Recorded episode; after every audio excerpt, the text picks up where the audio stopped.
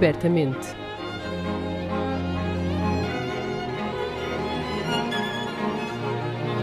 Um podcast da Orquestra Sem Fronteiras. Apresentado por Diogo Costa.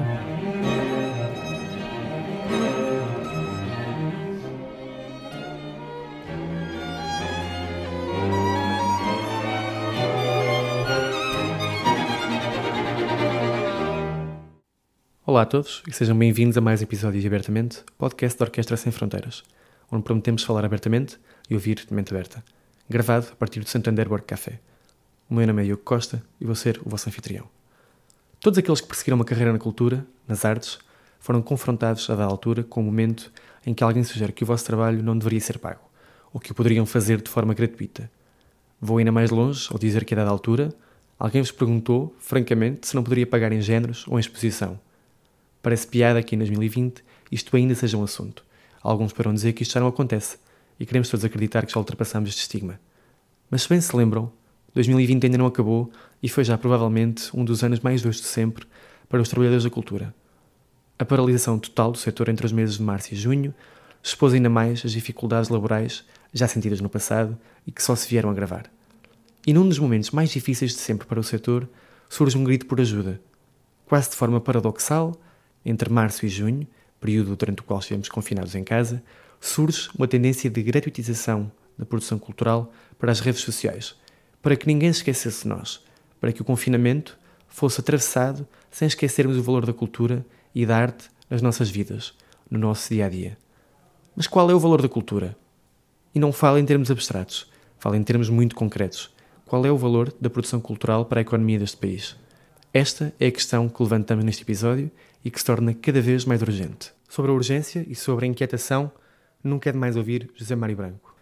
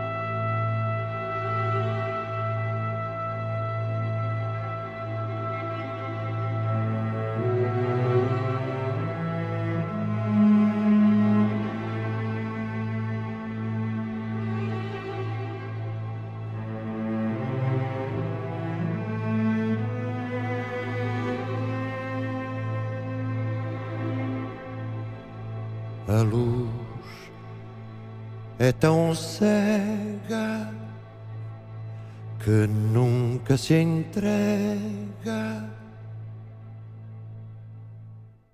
Só se deixa ver numa razão de ser, sem sequer entender os olhos que a vão receber.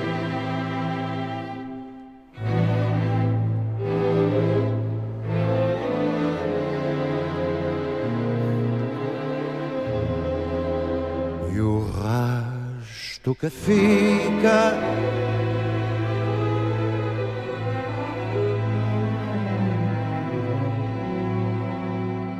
é uma coisa antiga que a gente tem para dar e só pode encontrar quando morrer a procurar.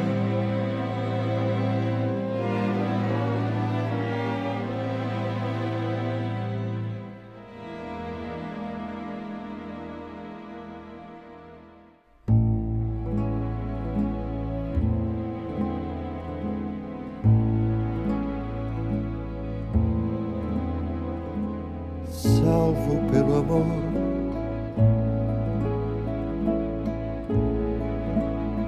Só se pode ser salvo pelo amor do sentido perdido, ganhador. Não tem Deus, nem Senhor, esta dor anda solta por aí que eu bem a vi. Ai, se eu pudesse parar, se eu vos pudesse contar, salvo pelo amor.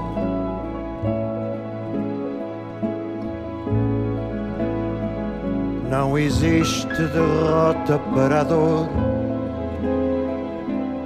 com o seu capital triturador. Não tem Deus, nem Senhor, é simplesmente dor que é o que faz questão de ser. Sem entender que a vida toda surgiu de um sol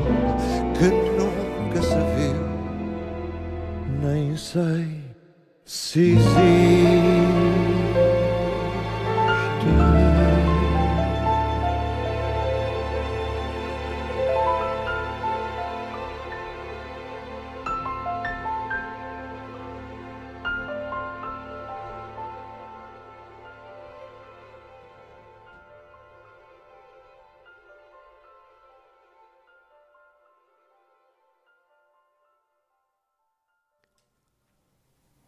Antes de apresentar a nossa convidada, cabe-me fazer uma pequena correção.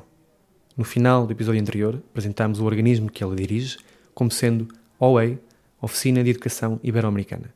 E, na verdade, este já foi o seu nome no passado. Mas neste momento a designação correta é OEI, Organização de Estados Ibero-Americanos.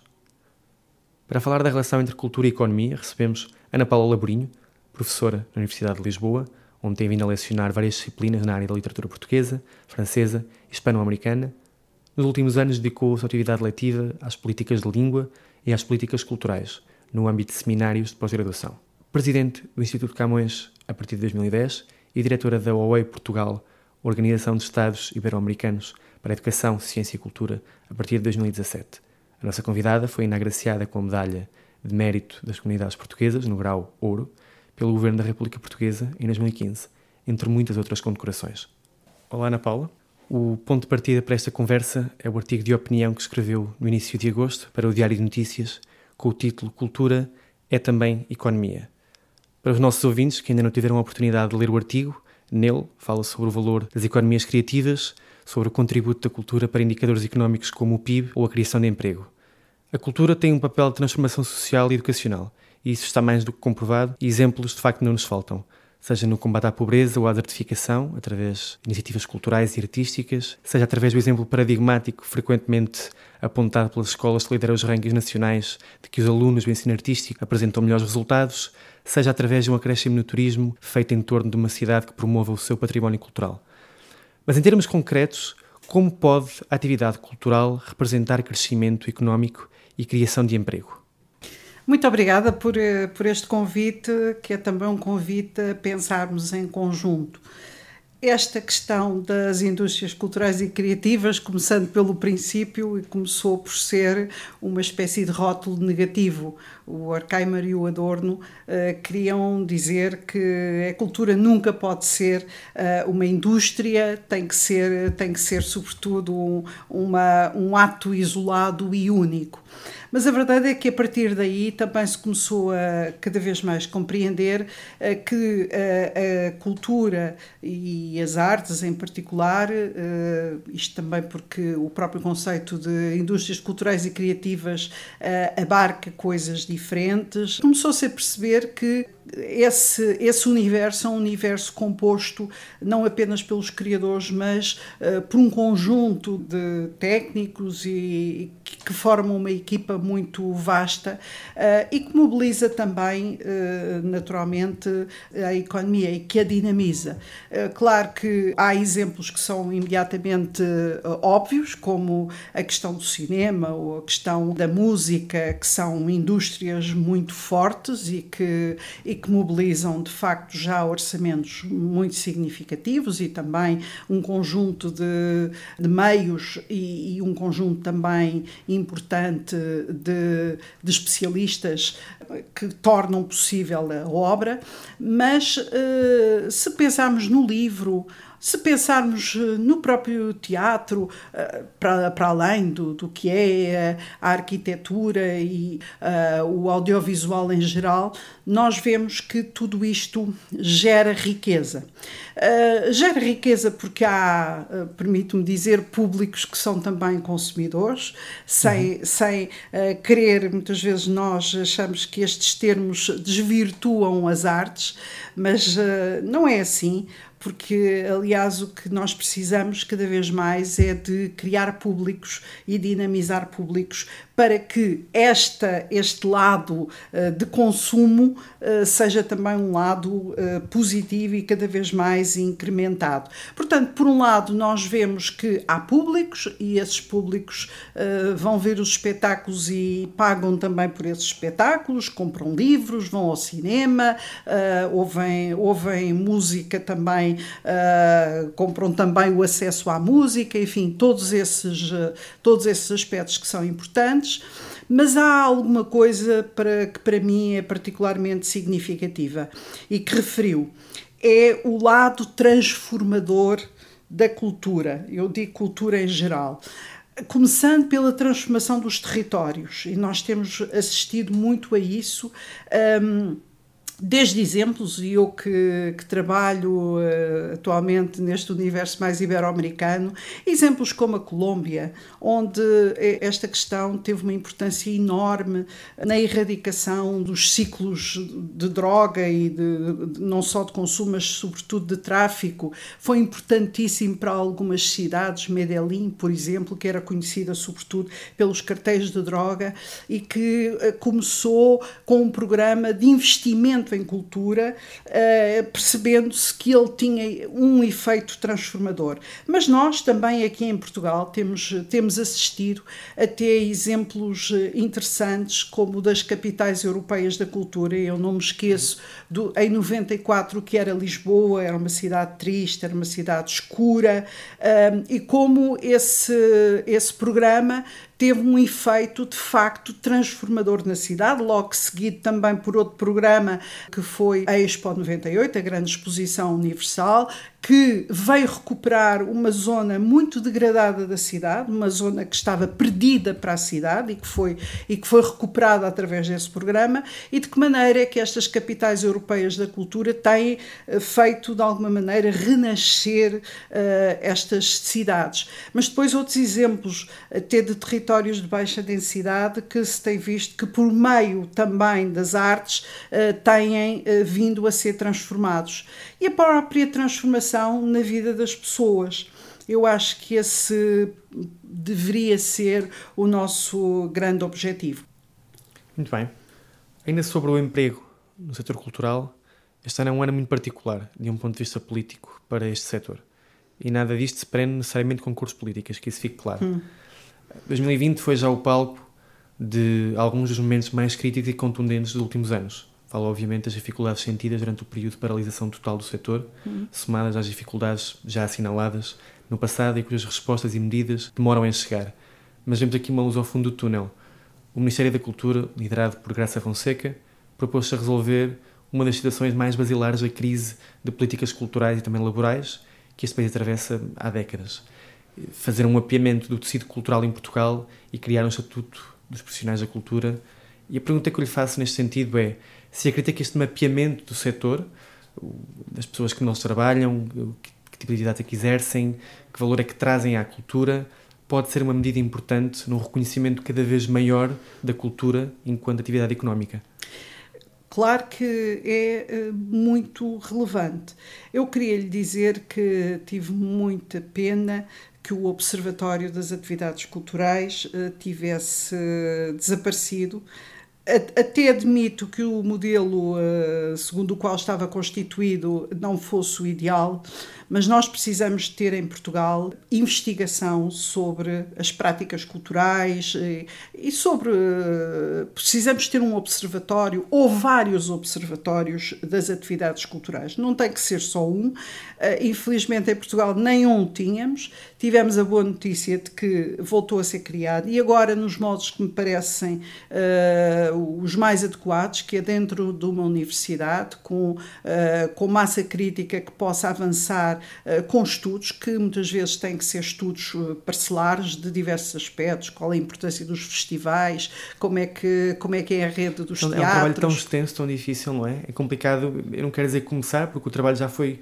começado várias vezes, mas é um trabalho tão extenso e tão difícil de levar a cabo que, de facto, se calhar de forma parcelar é capaz de ser a melhor forma. Sim, eh, foi isso que o observatório que, que, que, existia, eh, muito com o apoio da cultura, do Ministério, das Secretarias de Estado da Cultura, fez desde 95, 96 e apareceram estudos que foram uh, da maior importância. Estou-me a lembrar não só sobre as indústrias culturais, como o emprego na cultura, como a própria situação dos trabalhadores da cultura e depois esses tais estudos parcelares, porque não podemos fazer. Há muita coisa para fazer e felizmente começamos uh, a notar que em diversas universidades, para além do observatório que existe, mas já, já há estudos que começam a ser feitos Recordo-me também o que está a ser feito na Universidade do Minho, uh, estes são os projetos que eu melhor conheço, mas outros existirão e que uh, eram essenciais. Não se conseguia compreender como noutros países estes estudos estavam tão desenvolvidos e nós carecíamos tanto de uma análise que possa também ajudar as políticas públicas e até a fazer notar a importância do setor privado neste domínio. Portanto, felizmente passámos a ter um observatório, temos, temos muita expectativa, ele está assediado no ISCTE neste momento, temos muita expectativa em relação a esse observatório, porque sem dados uh, e sem informação que possa, possa também ajudar a decisão, julgo que todas as políticas são, são um bocadinho erráticas. Uh, daí que têm existido vários estudos e esses estudos são também importantes, que não se fizeram a partir de um observatório, foram sendo feitos a partir de temas e, e, e, e convidaram-se especialistas para desenvolver os vários temas. Mas eu eh, gostava de sublinhar que as universidades também têm aqui um papel importante, estudando estes domínios, produzindo conhecimento sobre estes domínios, como eu disse, ajudando a tomada de decisão. Quanto à questão do, dos chamados, dos, não sei como é que vai ser a legislação, mas há uma característica particular que há muito tempo que, que noutros países teve soluções que nós até podemos olhar para elas e ver se é preciso corrigi-las ou não, a questão dos intermitentes, dos trabalhadores da cultura, mas acho que é de elementar eh, justiça social eh, que eles tenham um estatuto e que possam efetivamente ser cidadãos de pleno direito, tendo em conta o contributo que dão para a sociedade. É que não podemos esquecer, e este tempo de pandemia foi muito significativo por isso. Onde é que fomos buscar muitas vezes força para uh, lidar com as dificuldades, até psicológicas, do nosso confinamento? Fomos buscá-las aos artistas que, de uma forma generosa, em meu entender, até generosa demais, porque eu acho é que nós tínhamos, não é? tínhamos a obrigação de lhes pagar, uh, mas que de uma forma generosa uh, nos deram espetáculos, nos abriram as suas portas e nós ficamos devedores. E, e eu acho que deveria, inclusivamente, eh, encontrar-se cada vez mais formas dessas prestações que eles vão fazendo através das plataformas poderem ter alguma remuneração porque é o, é o que nós podemos fazer uh, por aqueles que nos dão tanto. Um dos certos que, que, mais ficou na minha memória depois de ler o artigo que escreveu para o, para o DN, porque ressoou muito com a minha opinião sobre este assunto, foi o seguinte, e permita-me citá-la. O setor cultural deve ser tratado como atividade económica e os apoios que recebe devem ser entendidos em linha com outros apoios concedidos a outros setores da economia. Não se trata de um subsídio, mas de um apoio, uma fileira de atividade que em Portugal representa 3% do PIB e emprega 131 mil pessoas, na sua maioria com formação superior. É natural que uma mudança nas políticas culturais, no sentido de melhor compreender qual é o valor da atividade cultural para a economia do país, traga uma mudança na forma como entendemos os modelos de financiamento da atividade cultural. Deixaremos gradualmente entender as linhas de apoio à cultura como um subsídio e mais como um incremento a uma atividade que se mostra cada vez mais necessária e relevante. Menos óbvio do que isto será talvez a forma como todos nós percepcionamos a cultura no dia a dia como bem de consumo. A pergunta que lhe faço é: será que estes esforços nos trarão uma percepção diferente sobre o dinheiro que devemos pagar pelos bens culturais, que estes não podem e não devem ser gratuitos pelo bem da própria economia? Eu comecei há uns anos longos, talvez diria ano 2005,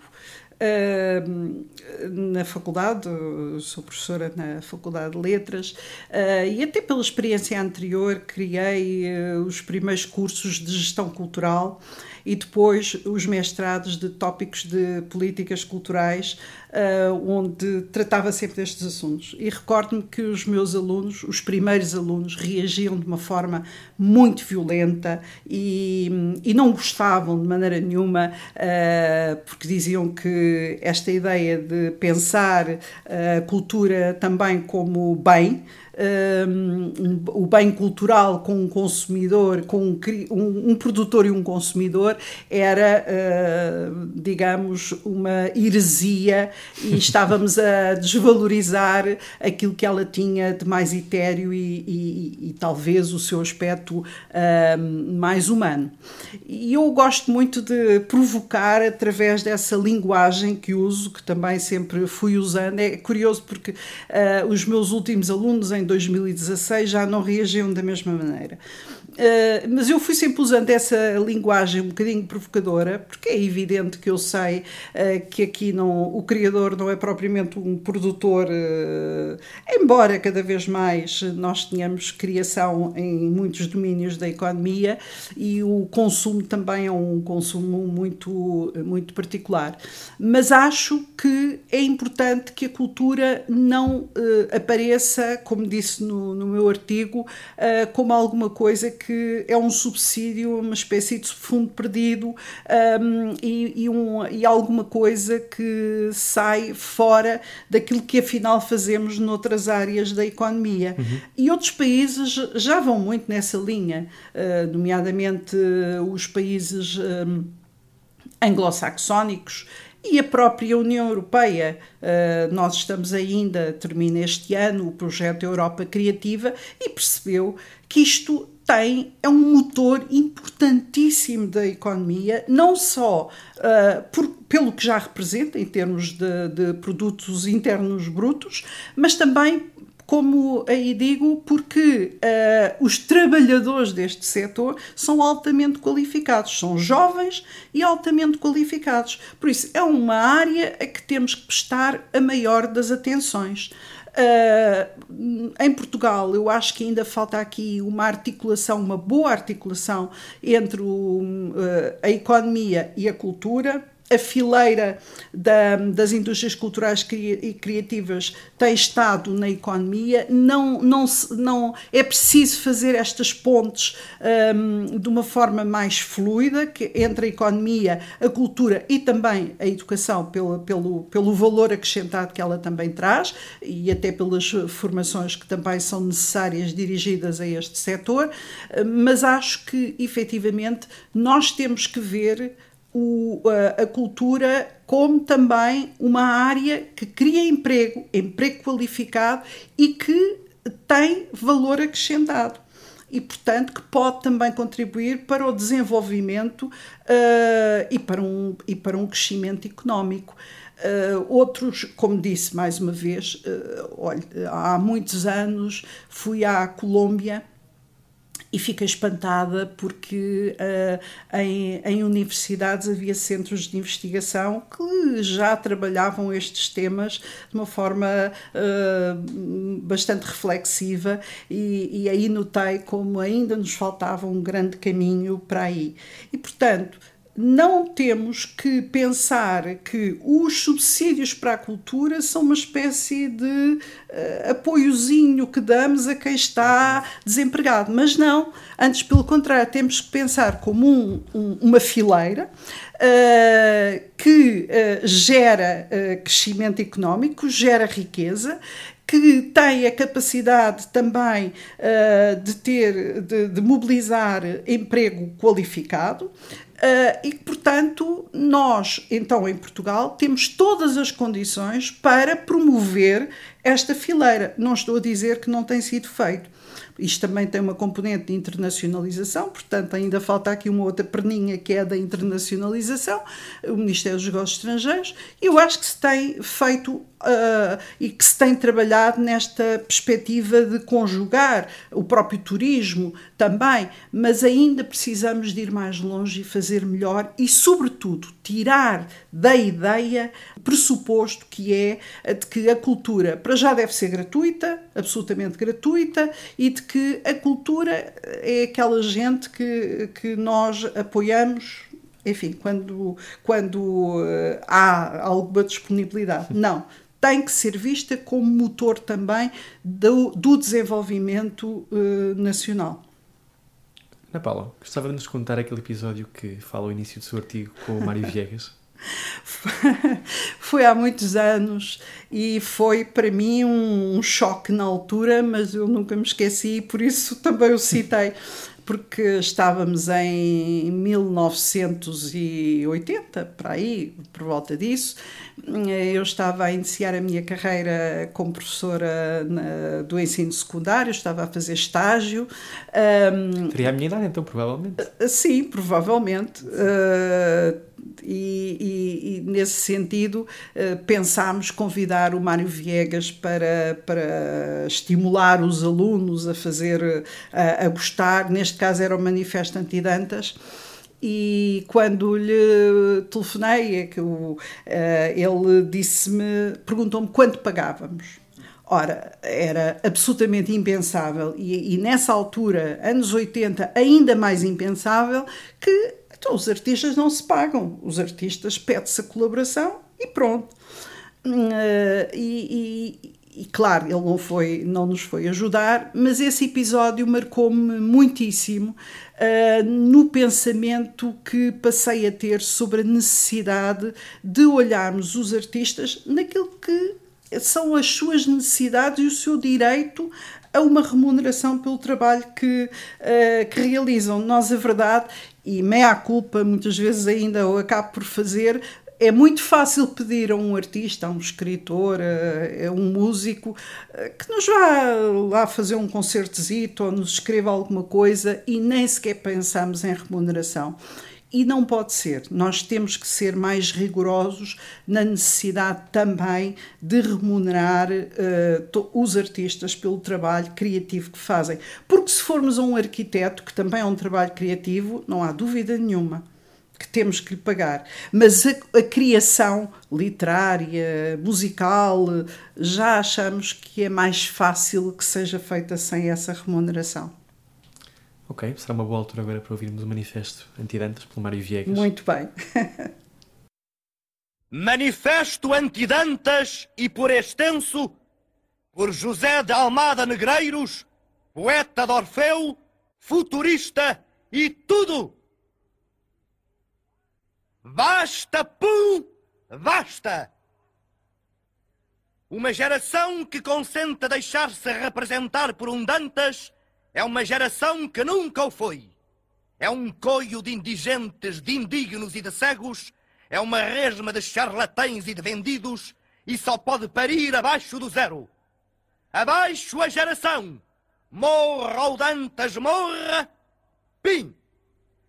Uma geração com dantas a cavalo é um burro impotente. Uma geração com dantas à proa é uma canoa em seco. O Dantas é um cigano. O Dantas é meio cigano. O Dantas saberá gramática, saberá sintase, saberá medicina, saberá fazer ceias para cardeais, saberá tudo, menos escrever, que é a única coisa que ele faz. O Dantas pesca tanto de poesia que até faz sonetos com ligas de duquesas. O Dantas é um habilidoso. O Dantas veste-se mal. O Dantas usa cerolas de malha. O Dantas especula e inocula os concubinos. O Dantas é Dantas. O Dantas é Júlio. Morra, o Dantas, morra. Pim. O Dantas Fez uma soror Mariana que tanto podia ser como a soror Inês ou Inês de Castro ou Nilo Ortelos ou Mestre Davis ou a Dona Constança ou a Noca Trineta ou a Maria Rapaz. E o Dantas teve claque, e o Dantas teve palmas, e o Dantas agradeceu. O Dantas é um ciganão. Não é preciso ir para o Recio para se ser pantomineiro, basta ser-se pantomineiro. Não é preciso disfarçar-se para se ser salteador. Basta escrever como Dantas. Basta não ter escrúpulos, nem morais, nem artísticos, nem humanos. Basta andar com as modas, com as políticas, com as opiniões. Basta usar o tal sorrisinho. Basta ser muito delicado e usar coco e olhos meigos. Basta ser Judas. Basta ser Dantas. Morra o Dantas, morra. Pim. O Dantas nasceu para provar que nem todos os que escrevem sabem escrever. O Dantas é um autómato que deita para fora o que a gente já sabe que vai sair. Mas é preciso deitar dinheiro. O Dantas é um soneto dele próprio. O Dantas em gênio nem chega à pólvora seca. E em talento é pim, pam, pum. O Dantas nu é horroroso. O Dantas cheira mal da boca. Morra o Dantas, morra. Pim. Falemos agora um pouco sobre a sustentabilidade do setor é muito normal no meio artístico, talvez nem tanto noutras áreas da cultura, verificar que a educação sobre como funcionam os modelos de financiamento está reservada apenas a algumas pessoas. Falo de programadores, diretores artísticos, diretores financeiros, etc. Apenas com base na minha observação, noto que há muitos artistas e profissionais envolvidos na atividade cultural que nada se interessam ou percebem de linhas de apoio, financiamento, as diferenças entre financiamento público e privado, as diferentes dinâmicas do setor. E este entendimento revela-se fulcral quando nos propomos a criar algo novo. Um projeto, um organismo, o que seja, pode ser a diferença entre um projeto que dura um ano ou que dure 10 ou mais. Parafraseando a DGS, que nos diz que temos todos que ser agentes de saúde pública, não deveríamos todos ser, na cultura, agentes culturais responsáveis e procurar educar-nos no assunto da sustentabilidade financeira e económica da nossa atividade? Eu não tenho a certeza se o modelo deve ser esse. Enfim, os modelos devem ser eh, muito diferentes e podem ser eh, muito diferentes entre si.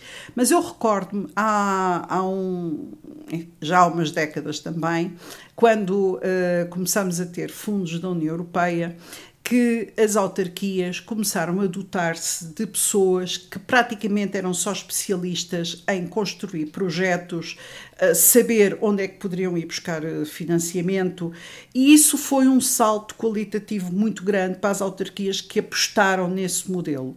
E daí também eu não tenho a certeza se um artista uh, tem que dominar todas essas matérias, se uh, o importante não é termos grupos de trabalho uh, em que há uma divisão de tarefas e em que haverá cada vez mais pessoas que são formadas, e aí se calhar o papel de universidades e o papel de instituições que possam ajudar nessas formações, que são formadas para conseguir esses meios. Não, não me parece, enfim, pode haver artistas com essa visão, e ainda bem que integram todas as componentes, mas nós não temos que ter as componentes todas, uh, uma única pessoa. O que temos é que criar redes de trabalho uh, em que essa componente seja uh, destacada, a que seja dada uma atenção grande e, portanto, cada vez mais nos especializarmos, não é só aí, é também ao nível da comunicação,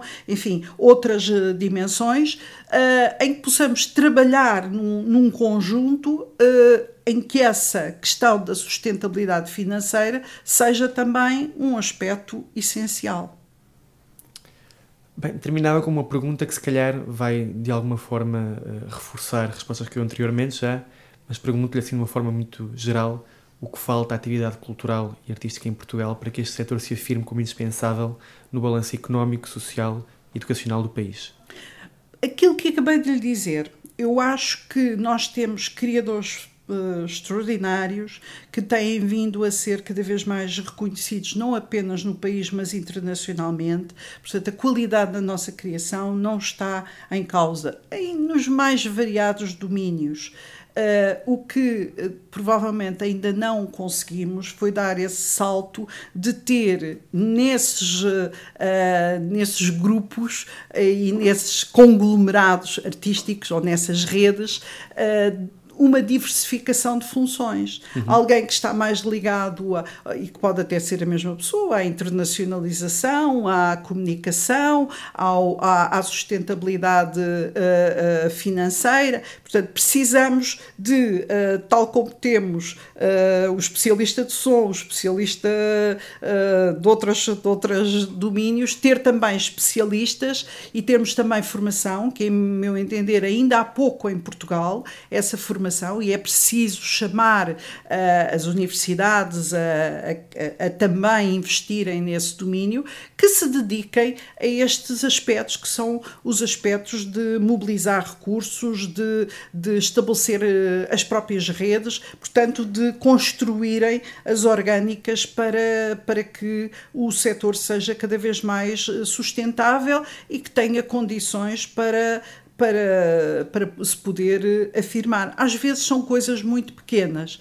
Eu recordo-me que hum, participei em alguns programas de internacionalização em que às vezes o que os grupos nos pediam eram verbas insignificantes para poderem completar aquilo que precisavam para, para ir uh, apresentar-se no exterior e depois isso permitia-lhes dar outros saltos. Portanto, temos que criar variedades de programas também de apoio, variedades de programas uh, que permitam que, que, de facto, aquilo que é tão bom que se faz em Portugal e que depois vemos que é tão reconhecido uh, possa chegar mais longe. Nós vemos cada vez que vamos ao exterior. Uh, temos sucesso. Uh, na Feira do Livro de Guadalajara uh, um, acabamos de ter mais uma, mais uma portuguesa, uma escritora portuguesa, a ganhar um prémio, mas isso só foi possível porque as obras da Lídia Jorge passaram a estar traduzidas também em espanhol.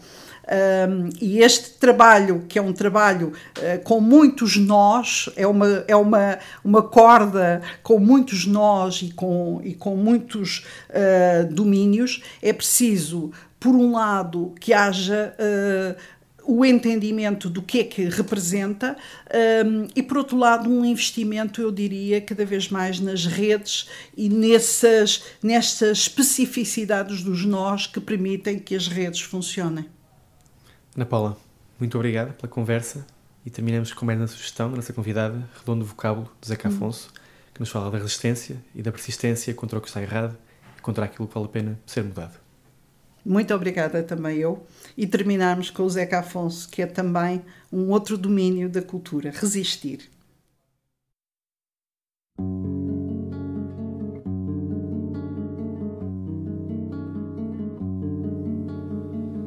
Era redondo o vocábulo, uma soma agreste Revelavam-se ondas em maninhos, dedos, polpas, seus cabelos, resíduos de lar. Nos degraus de laura a tinta caía no móvel vazio, convocando farpas, chamando o telefone, matando baratas, a fúria crescia, clamando vingança. degraus da Laura no quarto das danças. Na rua os meninos brincavam e Laura na sala de espera, indo árido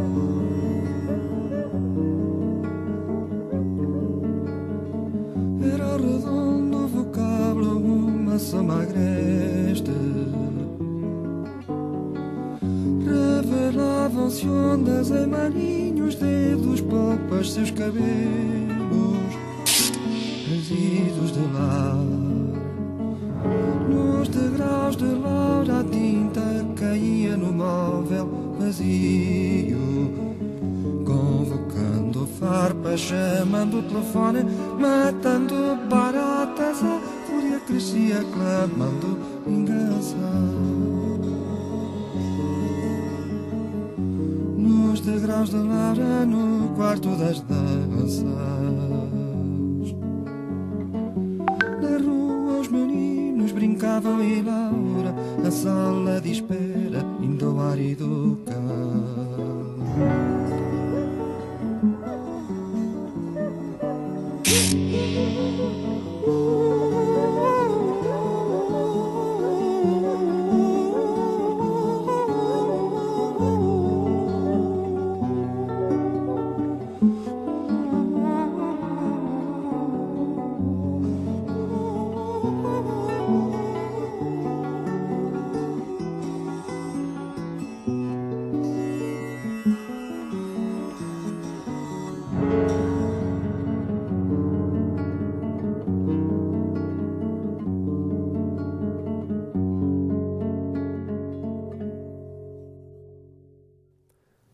Obrigado a todos os que nos acompanharam neste episódio de Abertamente. Estamos de volta no próximo dia 12 de novembro para o terceiro episódio com Pedro Neves, maestro e novo diretor artístico da Orquestra Metropolitana de Lisboa. Até lá, passem bem e abertamente.